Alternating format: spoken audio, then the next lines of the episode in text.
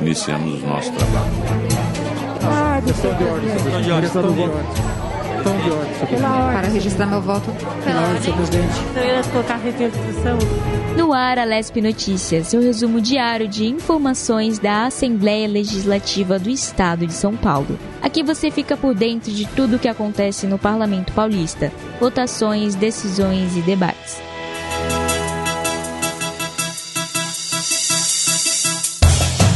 Seja muito bem-vindo, seja muito bem-vinda. Eu sou o Guga Mendonça e esse é o Alesp Notícias, o seu podcast diário com as notícias do Parlamento Paulista. Hoje é quarta-feira, 17 de novembro de 2021. Vamos ao resumo das notícias do dia.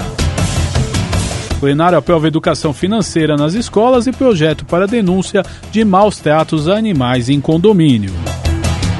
Comissão de Finanças dá aval às contas do governador no exercício 2020. Decisão vai agora para o plenário. Representante da CETESB nega que construção da cava subaquática foi prejudicial à população e os peixes. Comissão de Constituição e Justiça aprova ajuste administrativo no Tribunal de Contas.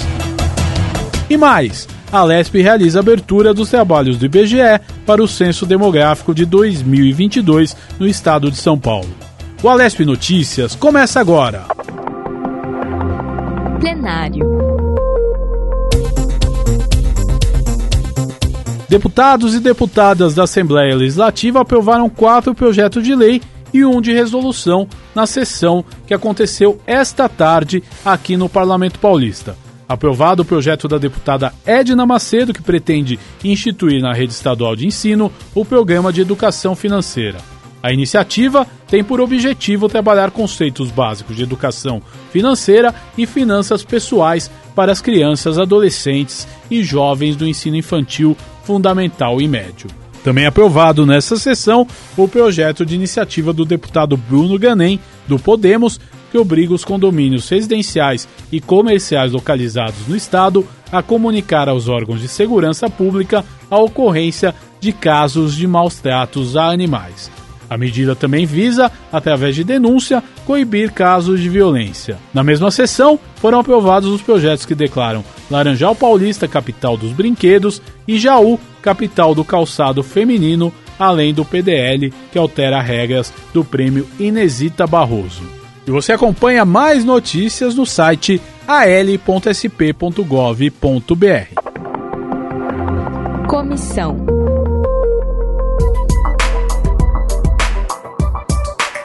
E os deputados, membros da Comissão de Finanças, Orçamento e Planejamento, se reuniram para deliberar sobre o processo que trata do balanço geral do Estado, acompanhado do relatório sobre as contas do exercício financeiro de 2020. No momento da votação, o colegiado pôde escolher entre o parecer do relator ou o voto em separado da bancada do PT.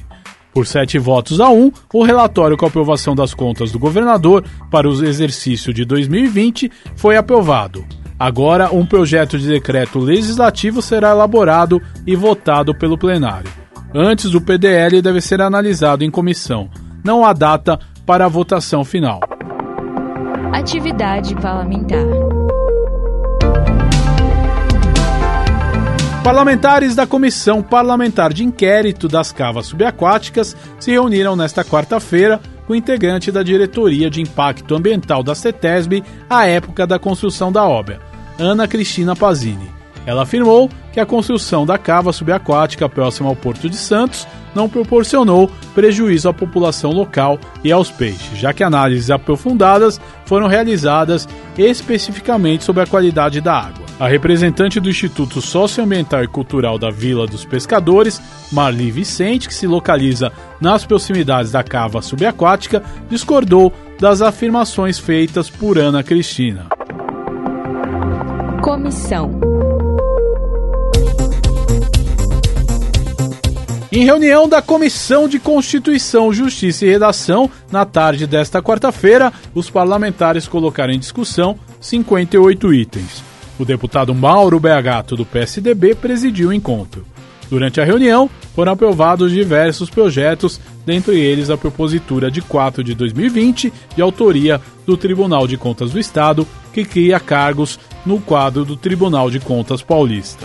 Também foi aprovado o projeto que democratiza o comércio de alimentos no metrô de São Paulo. O deputado Paulo Fiorilo, do PT, falou do projeto. Passo importante para que esse debate sobre a comercialização nos espaços do metrô possam ser democratizados, inclusive com a possibilidade de vendas de produtos de origem da agricultura familiar.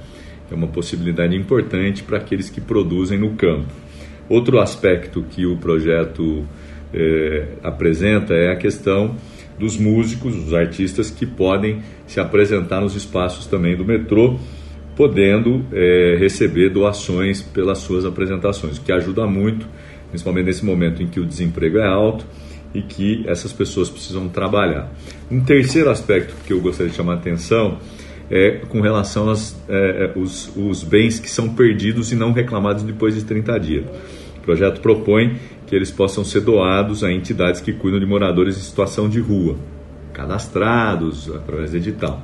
E para poder trabalhar essas questões, a ideia é que se tenha um grupo de trabalho paritário com membros da, do metrô, sindicatos, sociedade civil e entidades interessadas para discutir a implementação dessas ações. E por unanimidade também foi aprovado o projeto de lei 396 de 2019, de autoria do deputado Rodrigo Moraes do DEM, que denomina deputado Oswaldo Virgínio da Silva o viaduto localizado sobre o quilômetro 106 da rodovia Marechal Rondon SP300 em Porto Feliz.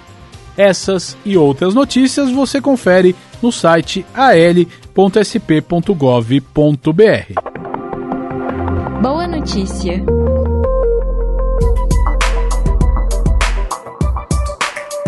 E a Assembleia Legislativa realizou nesta quarta-feira a abertura dos trabalhos do Instituto Brasileiro de Geografia e Estatística para dar procedência ao Censo Demográfico de 2022 no estado de São Paulo.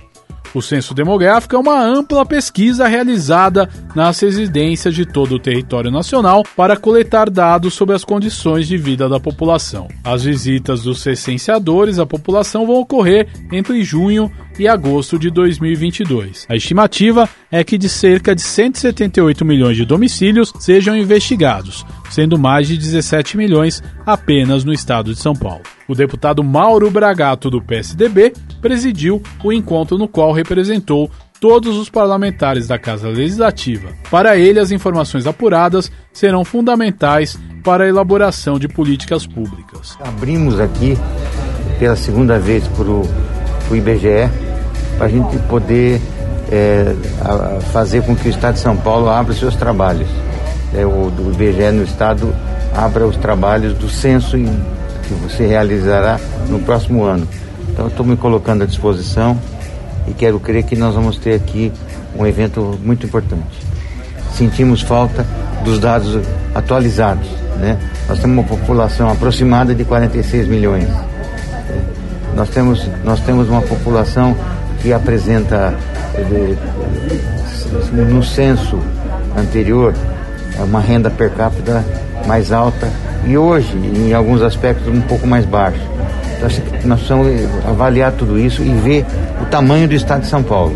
Se fala muito e não se faz um estudo mais apurado. Agora o IBGE fazendo, seguramente nós vamos ter segurança na formulação de projetos aqui e o governo do estado nas suas políticas públicas do estado. Além do deputado, estiveram presentes alguns convidados, como o chefe da unidade estadual do IBGE, Francisco Garrido, e o general de brigada da Secretaria de Segurança Pública, Carlos Sérgio Câmara Saul. De acordo com o Garrido, a investigação será a mais relevante, levando em consideração as adversidades que o país vem enfrentando. O IBGE voltou aos trabalhos presenciais no último dia 18 de outubro, justamente com essas reuniões de planejamento para a realização do censo.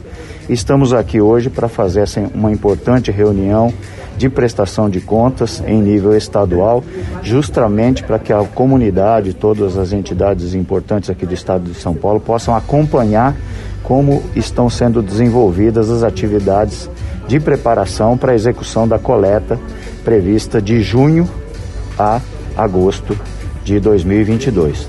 No censo demográfico do próximo ano, algumas mudanças serão implementadas. A primeira delas é nos questionários, no qual o classificado como básico vai contar com 26 perguntas, enquanto o documento com versão estendida, chamado de amostra, possuirá 77 questões. As versões passadas possuíam 34 questões na forma simplificada e 102 na forma expandida. De acordo com o IBGE, algumas perguntas foram retiradas, pois será possível verificá-las por outros meios.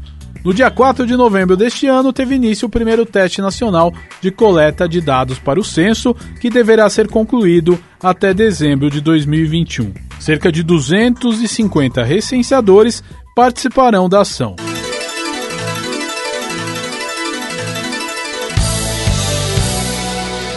E o Alesp Notícias desta quarta-feira fica por aqui.